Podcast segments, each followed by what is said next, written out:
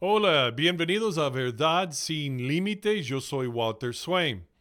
Y ahora lo que te voy a mostrar pasa en miles de iglesias, mayormente pentecostales carismáticos, mundialmente. Mire esto.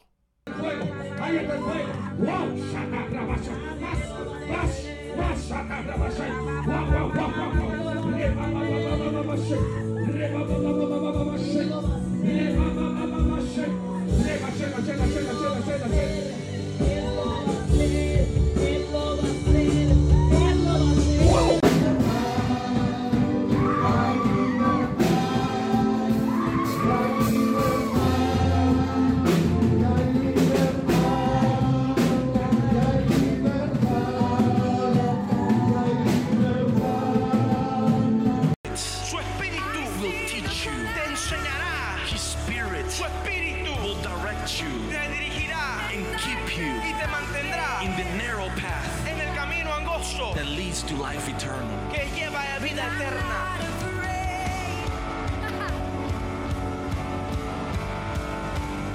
Y ahora esta práctica se llama caer en el espíritu o caer en trance en el espíritu. Y ahora la pregunta importante es esta. ¿Es de Dios? ¿Es bíblica la práctica de caer en el, espíritu? ¿Es auténtica o es demoníaca? Lo vamos a ver enseguida, ya.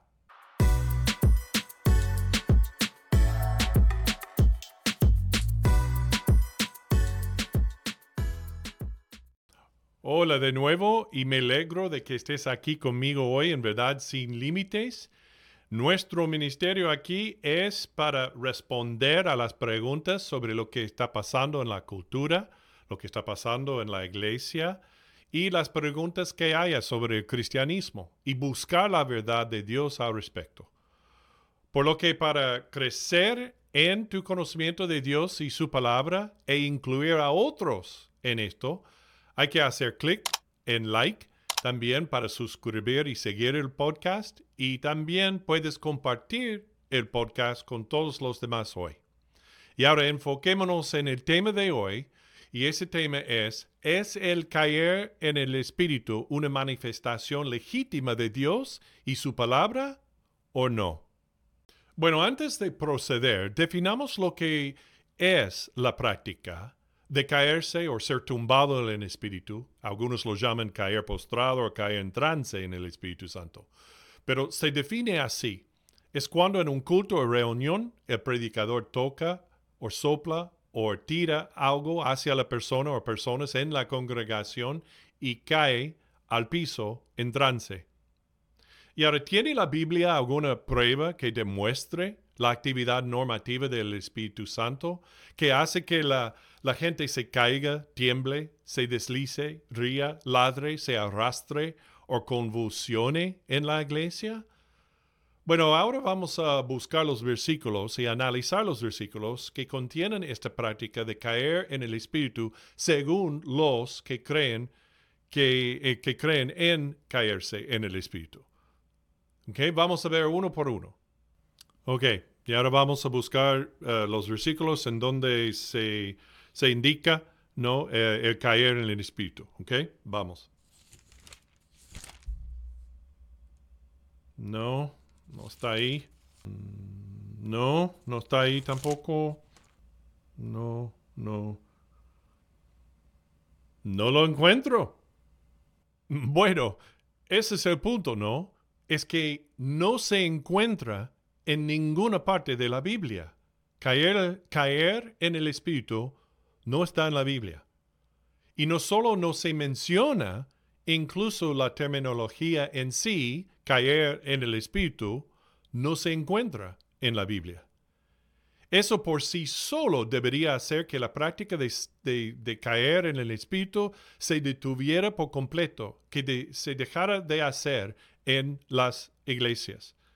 Pero debido a que está envuelta en la emoción y, y es, como, es como una droga, necesitando la persona más de ella y más y más. Así que la experiencia anula la obediencia a la sencilla enseñanza de la palabra de Dios. Y ahora algunos dirán, pero yo lo sentí, lo experimenté, entonces debe ser verdad y debe ser de Dios porque pasó en la iglesia. Pero en realidad no es, en, no, no es algo de Dios. No existe en la realidad.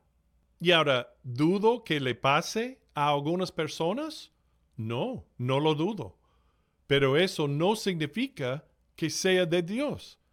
Es de algo o de alguien más, pero no de Dios.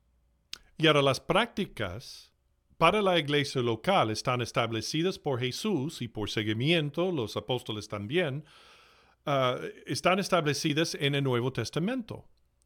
Y caer en el Espíritu, tal como hablar en lenguas o risa santa, no es un requisito para el creyente y no está listado como un don espiritual o como señal de la presencia o aún llenura del Espíritu Santo en el individuo o su iglesia.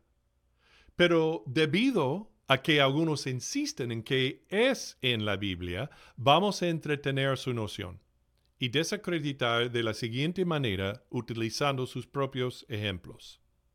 Y ahora, los pocos ejemplos en la Biblia de personas caídas en eh, una experiencia espiritual cayeron o en adoración o en la presencia sobrecogedora de la gloria literalmente manifestada de Dios. Muchas veces los que defienden esta práctica o supuesta manifestación del Espíritu Santo utilizan estos versículos siguientes.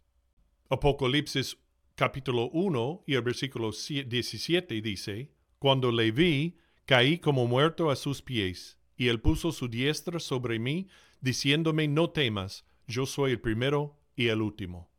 Y este versículo describe el momento cuando Juan vi a Cristo glorificado en su visión del cielo y de los tiempos futuros. Y por la gloria de Jesús, él cayó en adoración y temor de él. No se perdió, no se quedó inconsciente, y Dios mismo le puso su mano derecha sobre él.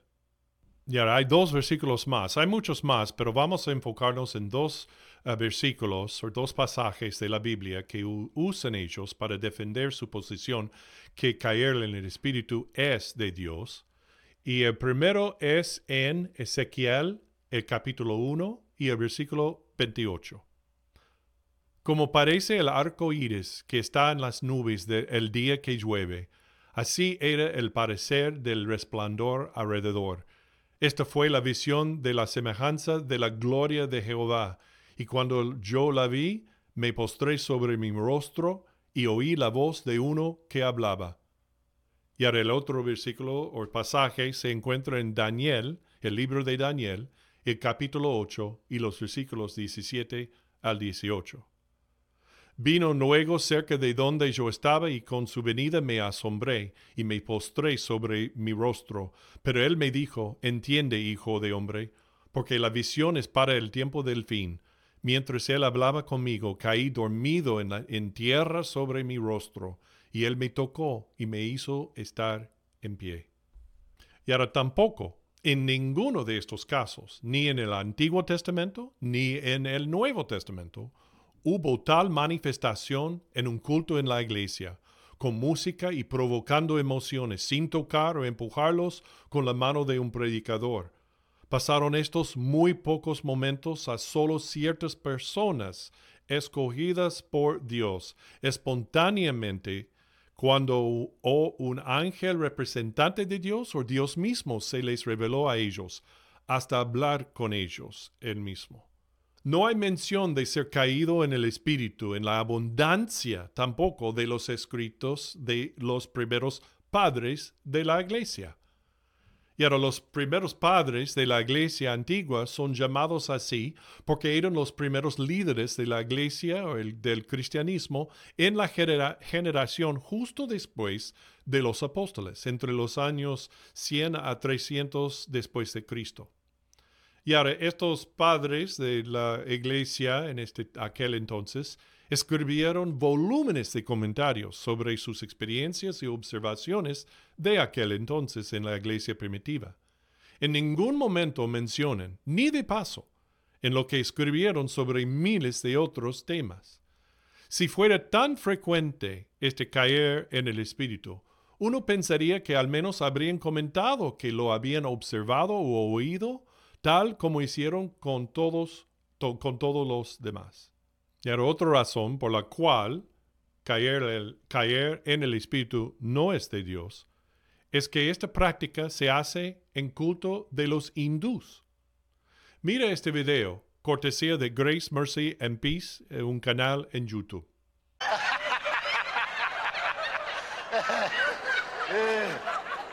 Marilah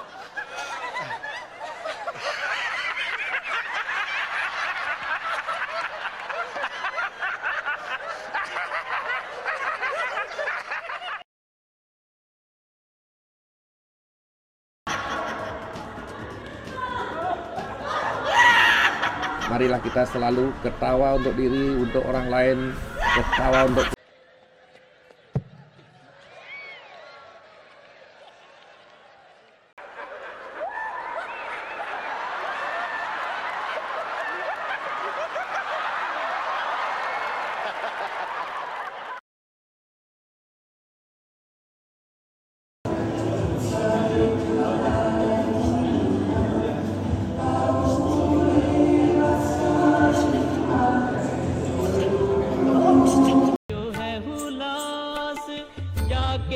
मन मैया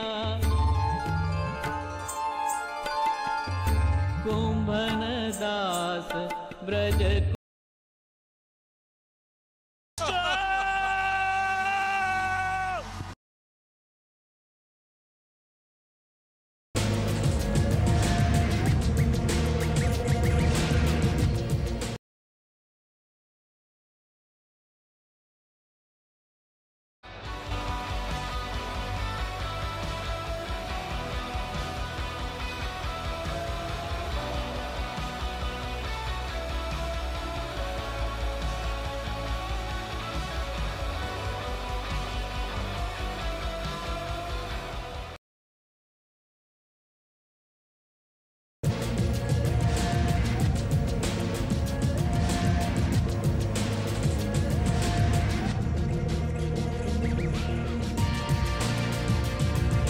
Esto se llama en hindú kundalini, manifestación kundalini o activación kundalini.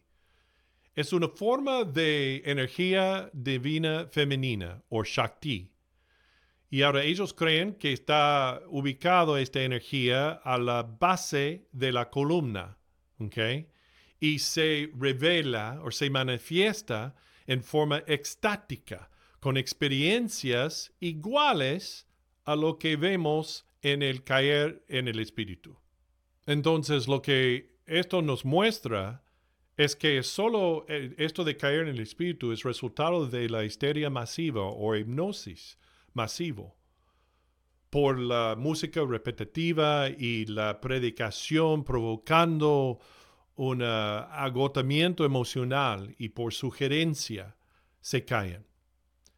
Todo esto nos hace entender que la práctica de ser caído en el espíritu no es bíblico y no es de Dios. Es producto de la manipulación psicológica o hasta influencia demoníaca. Entonces, si ves esta práctica en una iglesia en la cual estás considerando asistir, sería mejor evitar esa iglesia y que encuentres una iglesia con enseñanza y prácticas bíblicas.